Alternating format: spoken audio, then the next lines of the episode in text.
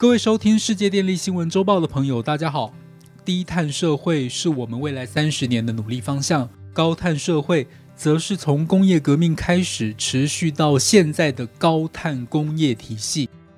后者已经有两三百年的历史了，根基牢固，对于低碳经济及低碳社会形成了巨大的阻力。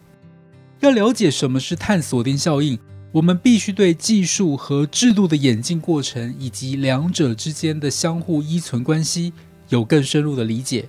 当两者形成稳定的系统后，对于各项导致该系统发生变化的外在力量，就会进行对抗。工业化国家以化石燃料，也就是高碳为基础的能源体系。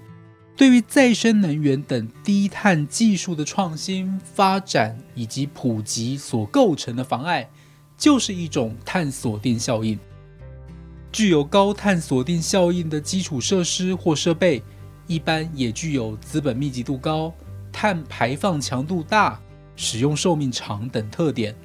不利于近零排放目标的达成。汰换的成本也相当的高昂。对政府和企业来说，碳锁定效应有两项重要的启示：其一，要将地球温升控制在一定范围内，必须尽可能的避免新建碳密集型的基础设施，或考量提前废止现有的高碳设施；第二，碳锁定效应会阻碍低碳经济所需新技术的研发和普及。而新技术对于稳定温室气体浓度有至关重要的作用，没有新技术的支撑，低碳经济难以实现。在分析哪些设施容易被碳锁定时，很关键的一个步骤是了解相关设施的时长，也就是使用年限，帮助我们可以更精确地预估当下决策对于设施未来使用的影响。不同类别的基础设施，它的使用年限有显著的差异。使用年限长的，像是房屋以及建筑，大约是八十年；一般家用电器，例如烹饪设备，大约是十四年。以各国新进规划投资新建的电厂以及输气管线为例，将持续运转到二零五零年，也就是全球达成近零碳排的时间点。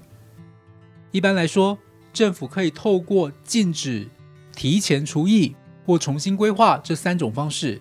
来降低高碳设施的碳锁定效应。例如，各国对于燃煤电厂、燃油车以及建物使用天然气的相关规定，天然气管线及火力电厂稍加改良，同时输送氢能及混烧氢氨的做法。能源转型常常有出人意表的结果。绿色通膨就是其中之一，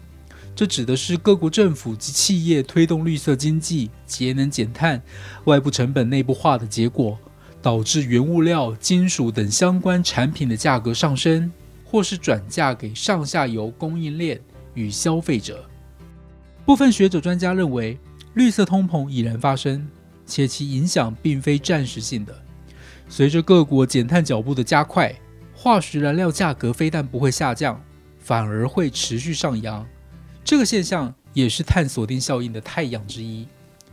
综合以上所说，高碳社会及高碳经济由来已久，跟各国的经济结构、就业、科技发展、能源结构都具有紧密的关联性。对高碳产业及高碳经济的碰触，是牵一发而动全身的。不过，了解碳锁定效应的发生原因，及早将碳锁定效应纳入投资决策考量，对于各国政府及企业规划及达成近零排放的目标，相信一定有正面的帮助。以上是本周世界电力新闻周报的整理报道。国际上电力的大小事，我们会持续密切关注，并且跟大家分享。